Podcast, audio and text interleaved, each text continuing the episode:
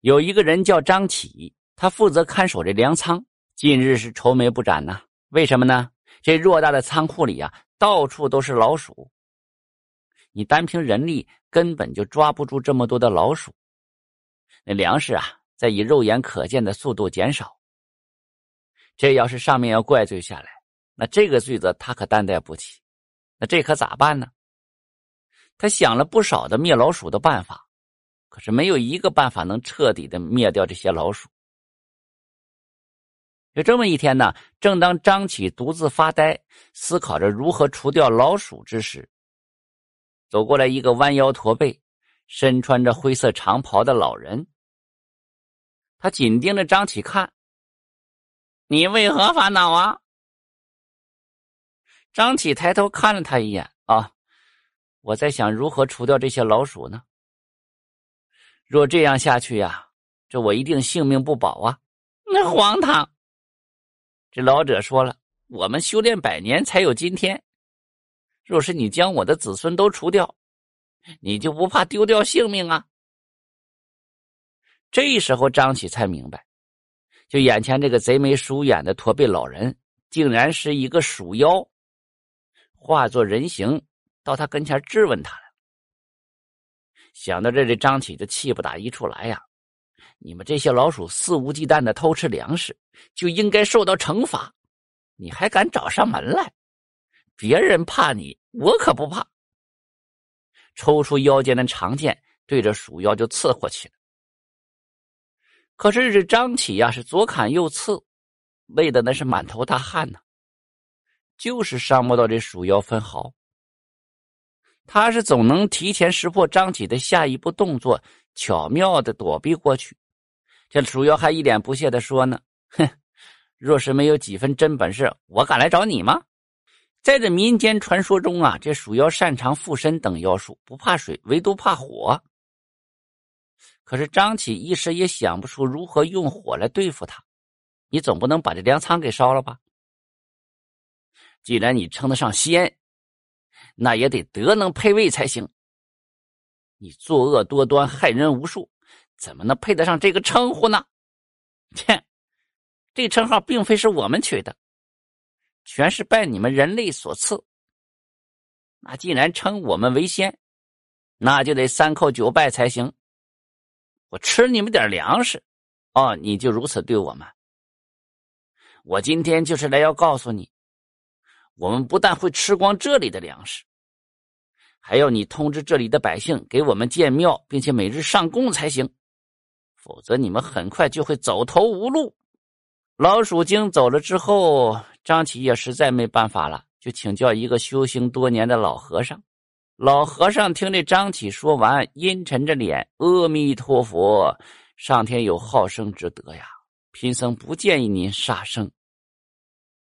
若是为他们建庙上香，可以化解这个恩怨，施主何乐而不为呢？”张启听了之后，那是火冒三丈。那这与助纣为虐有何区别？那老鼠是多不胜数啊，为他们修庙只会比现在更糟，还助长了他们的嚣张气焰。我需要的是你灭鼠的办法，不是忍让求和。老和尚听了之后摇了摇头，哈除了修庙祭拜，并无更好的办法。冤家宜解不宜结，还请施主三思啊！张启听了之后，对老和尚吐了一口浓痰：“贪生怕死，忍让妥协，畏缩不前，你分明是斗不过鼠妖。”老和尚表情尴尬呀。张启是夺门而出，又找了当地最有名的道士。那道士听到张启的讲述之后，也是一脸愁容。这鼠妖别人不熟，贫道却是非常了解。呃，可是啊。张启一听，一脸兴奋。那那这么说来，你肯定有办法啦？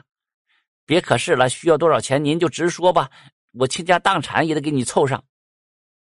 老道士摆了摆手，那鼠妖啊，那体大如狗，法力高深且异常的狡诈，以普通人的法力恐怕并不好对付啊。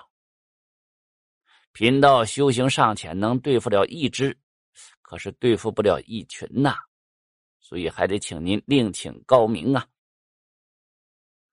张启听了之后，自然是又急又气呀，把这老道士骂了一顿，心中愤懑，走出了道观。在下山的途中，碰上一个衣衫褴褛、上了年纪的老农，正背着一捆干柴，艰难的向山下走去。张启看他非常吃力，就主动帮他背起那干柴，然后路上就和这老农聊起了家常了。张启将心里的烦心事就告诉老农了，老农笑了，他狂啊，由他狂，设计让其亡。依我看呐，你不但应该修庙，而且要修一个高大宽阔、密不透风的庙，啊，那这这是何意啊？你也这么认为呀？老农一听笑了，你守着那个仓库长期被鼠妖所破坏，已经四处漏风，千疮百孔。倘若你能修一个密不透风的大仙庙，先是献上最好吃的东西，骗他们一段时间，待到所有的老鼠都吸引过来，然后把大门紧闭，然后留个孔向里边放烟儿，从此就可以坐山观虎斗了，岂不是乐哉？呀哈，这这这招好啊！张启听了之后喜出望外，他向这老农告别之后，立即回家筹钱修建了一个大仙庙。就按照老农所说，每日都将这大鱼大肉放到庙里供这鼠妖享用。过了几天之后，张启以举行大型祭祀活动为由，告诉鼠妖召集所有的老鼠进来享用。这鼠妖信以为真呐。当所有的老鼠都来到庙里之后，张启迅速走出门外，把庙门关紧，并在预留好的洞口内点燃大量的柴火。这老鼠在庙内是无处可逃啊，唯一的洞口又是熊熊大火在燃烧着。只听里面传来一阵阵惨叫声，没有持续多久，然后渐渐的平息了。那狂妄自大的鼠妖遇到了他最怕的大火，最终惨死在庙里。自那以后啊，张起因为灭鼠有功，仕途是一帆风顺。而他上任之后，第一件事。就是将那个德不配位、瞻前顾后的老道士和老和尚都赶走了。他上任之后，各种举动也是备受称赞。